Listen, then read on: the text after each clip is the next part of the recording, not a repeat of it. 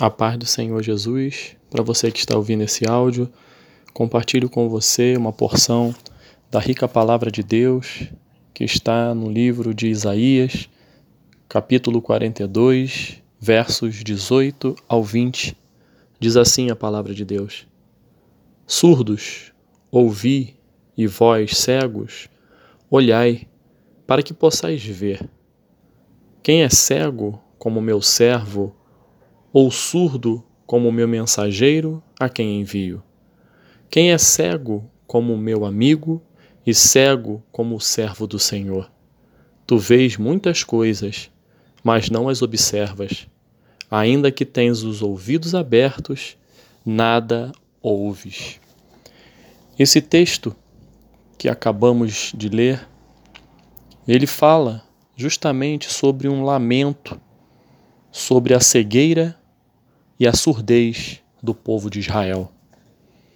O povo de Israel era considerado surdo pelo Senhor porque não ouvia sua voz, e era considerado cego porque se recusava a ver a mão do Todo-Poderoso em sua história.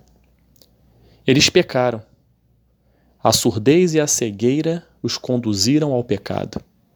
E como consequência dessa apostasia, dessa frieza espiritual, eles foram levados cativos pelos assírios e babilônios.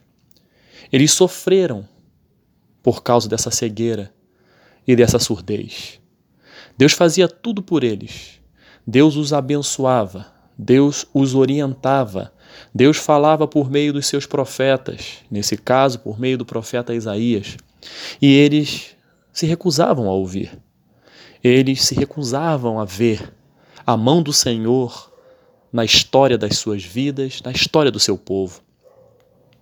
O Senhor com certeza ficou indignado com o seu povo, pois estava tão, esse povo estava tão fraco espiritualmente que nós podemos dizer que inexplicavelmente eles se pareciam com o povo, com os povos circunvizinhos, povos esses que não conheciam o Deus de Israel.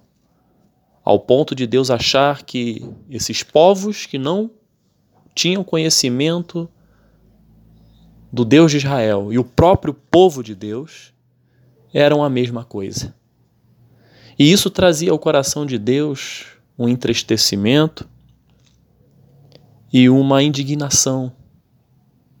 Tamanha ingratidão e a falta de fé deste povo, que tudo, tudo Deus fez por eles. Mas nós observamos que a cegueira e a surdez, eles têm alguns sintomas. Sintomas daqueles que estão cegos e surdos espiritualmente. Nós podemos verificar. O primeiro sintoma é o sintoma da incredulidade, que é a, per a perda da fé diante das circunstâncias. As pessoas não conseguem acreditar em Deus principalmente naqueles momentos difíceis. As pessoas não conseguem acreditar que Deus pode fazer algo por ele. O segundo sintoma é a ingratidão. A pessoa não, não reconhece o que Deus fez ou o que Deus tem feito em sua vida. Deus tem dado vida, Deus tem dado fôlego de vida, Deus tem dado livramentos, o pão de cada dia, Deus tem dado o trabalho, Deus tem dado a família, Deus tem dado oportunidades, Deus tem falado. E as pessoas não conseguem ser gratas a Deus por tudo aquilo que Ele tem feito. Esse é um sintoma muito, mas muito forte daqueles que estão cegos e surdos espiritualmente. Outro sintoma característico é a ansiedade excessiva. Não sabe esperar o tempo de Deus. Não consegue entender, como tá está escrito em Eclesiastes 3, de 1 a 8, que há tempo para todas as coisas. Não consegue enxergar, não consegue acreditar, não consegue esperar aquilo que Deus prometeu, aquilo que Deus disse que iria fazer. A ansiedade, ela, ela mostra a pessoa, a sua fragilidade, a sua debilidade no que diz respeito a esperar no Senhor. Esse é um sintoma muito forte daqueles que estão cegos e surdos espiritualmente. Existem outros, e por fim eu elenco o apostasia, que é a frieza espiritual. Não sente prazer em buscar ao Senhor em oração. Não sente prazer em buscar ao Senhor em jejum e meditação da palavra. Não, se, não sente o prazer de estar congregando com os justos, congregando com os salvos. Não sente mais prazer de estar na presença de Deus. Esse é um sintoma muito grave daqueles que estão cegos e surdos espiritualmente. O que pode abrir os nossos olhos e ouvidos espirituais para que possamos ver o que Deus fez, faz e fará e ouvir a sua voz? Existem alguns remédios. Primeiro é buscar a Deus em oração e meditação na sua palavra.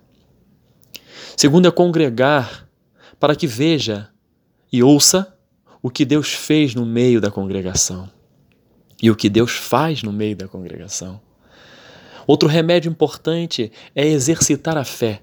Porque a palavra de Deus nos diz em Hebreus 11, no seu versículo 1, que ora a fé é a certeza das coisas que se esperam, é a convicção de fatos que se não veem.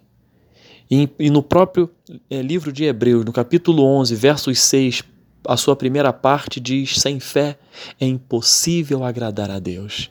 Então temos que exercitar a nossa fé, temos que ter a convicção de, daqueles fatos que nós não conseguimos enxergar, aquilo vai se concretizar no tempo de Deus. Temos que ter a certeza das coisas que nós esperamos, e essa certeza vem do Senhor. Esses são alguns remédios que podem solucionar, que podem fazer com que esses sintomas que afetam a cegueira e a surdez possam ser eliminados das nossas vidas. Temos que buscar a presença do Senhor em oração e meditação da palavra, congregar com os santos e exercitar a nossa fé.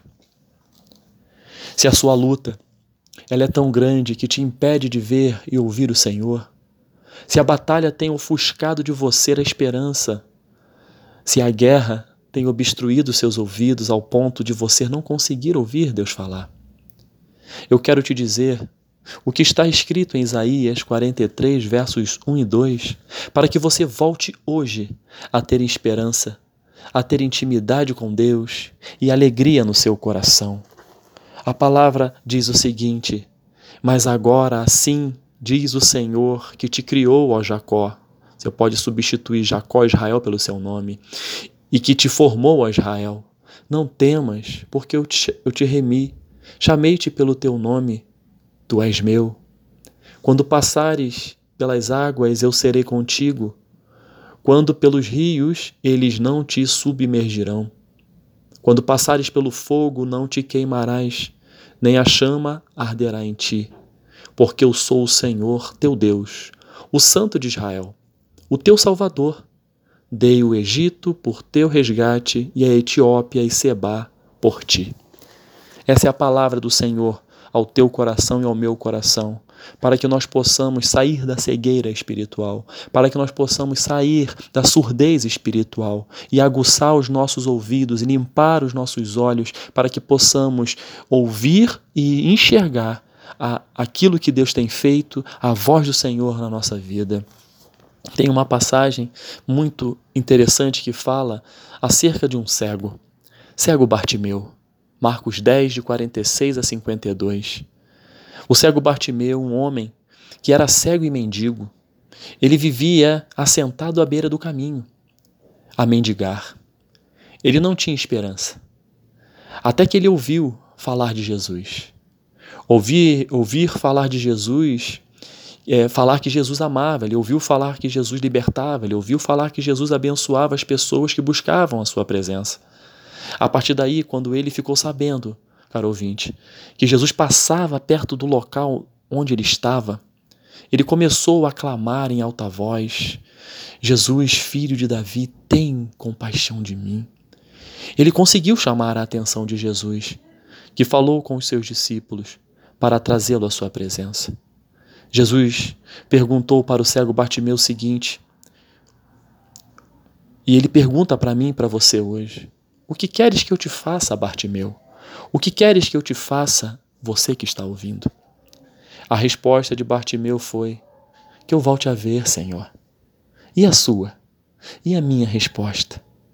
Senhor, que eu volte a enxergar o seu mover em minha vida, que eu volte a ouvir a sua voz ao meu coração, que eu volte a ter paz, que eu volte a ter alegria, que eu volte a ter esperança, que eu volte a ter prazer na sua obra, que eu volte a exercer o meu chamado ministerial, que haja cura na minha vida, que haja cura na minha família, que haja restabelecimento da harmonia familiar, que haja bênçãos sem medidas no matrimônio.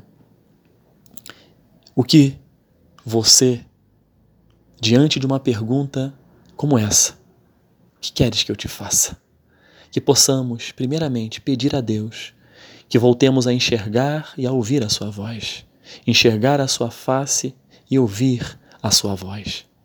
Que você, neste dia, possa buscar cada vez mais a presença desse Deus maravilhoso que nos dá a rica oportunidade de ficarmos livres dessas enfermidades que, que, que fazem com que nós não enxerguemos a mão de Deus sobre nossas vidas e para que e faz com que nós não escutemos a, a sua voz ao nosso coração.